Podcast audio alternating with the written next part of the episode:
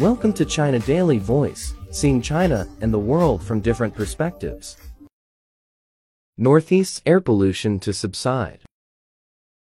The burning of crop stubble and unfavorable meteorological conditions are to blame for the heavy haze that has recently blanketed most of northeast China, one of the country's key grain areas. According to the National Joint Research Center for Tackling Key Problems in Air Pollution Control, Despite the practice of burning crop stubble being illegal, many farmers believe this method to be the most traditional and efficient for this time of year.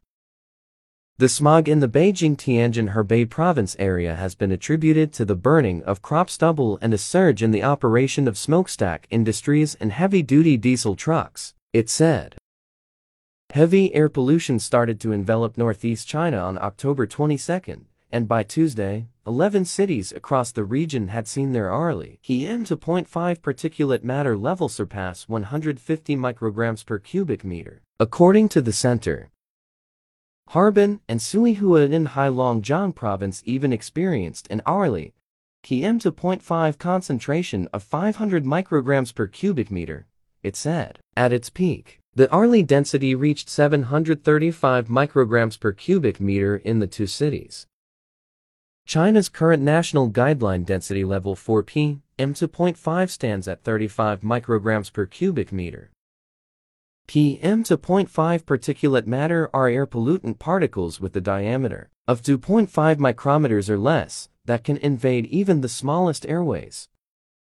The center said the air pollution in the country's major grain-producing region happened mainly because of the burning of crop stubble.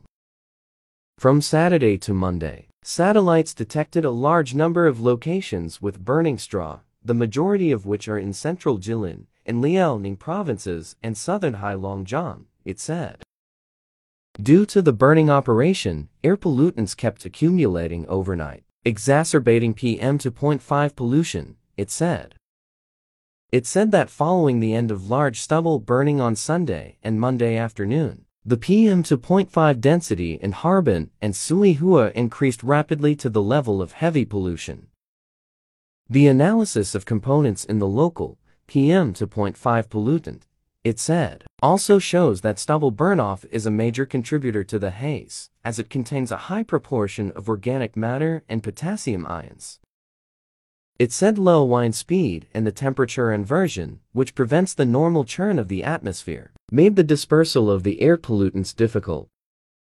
The center said smog may linger in northeast China until Friday when a cold front arrives, creating favorable meteorological conditions to disperse the air pollutants.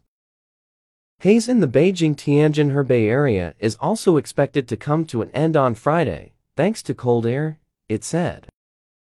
Aside from unfavorable meteorological conditions and stubble burnoff in Tianjin, as well as Hebei and Henan provinces, an increase in industrial operations and heavy-duty truck movement are also factors that have made the area suffer, according to the center. The area's industrial sector reported an increase of roughly 5% in electricity consumption in the second half of October from the first half, it said, adding the surge was especially noticeable in the cement and tile sectors. During the period, it said, the cluster saw the traffic flow of heavy-duty trucks increase by some 14%. That's all for today. For more news and analysis, buy the paper. Until next time.